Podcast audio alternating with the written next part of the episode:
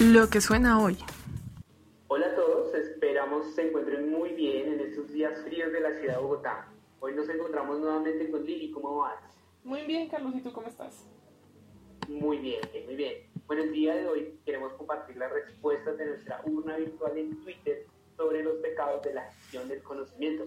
Lili, hablamos contigo. Muéstranos cuáles son esos pecados que el público nos ha presentado. Bueno, por acá Juliet Villarraga nos escribe que no sabe qué es el conocimiento. Definitivamente ese es el principal pecado.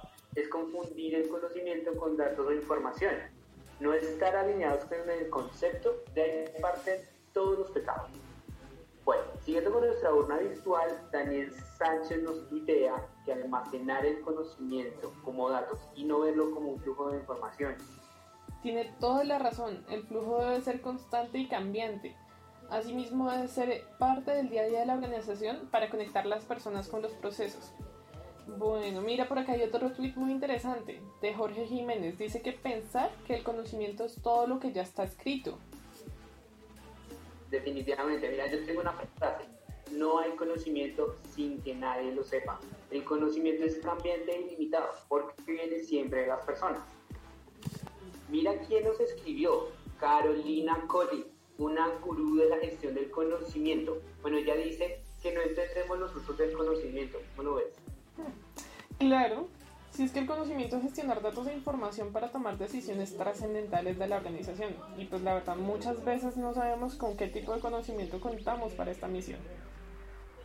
Bueno, por acá varios usuarios de Twitter coinciden en que el pecado es no reconocer la experimentación para la generación del conocimiento totalmente de acuerdo con nuestra audiencia.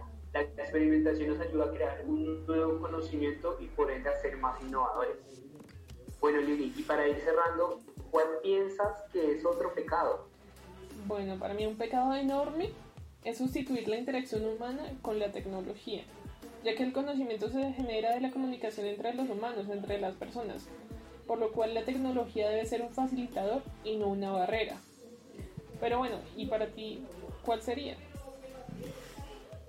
Bueno, mira, yo pienso que un pecado garrafal es medir el conocimiento.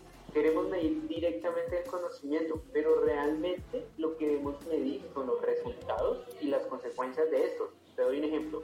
Las patentes, los nuevos productos, las ventas, bueno, etc. Claro, muy interesante. Espero les haya gustado toda la información. Se nos agotó el tiempo por el día de hoy. Sin embargo, muchas gracias por sus aportes y pues los esperamos podcast.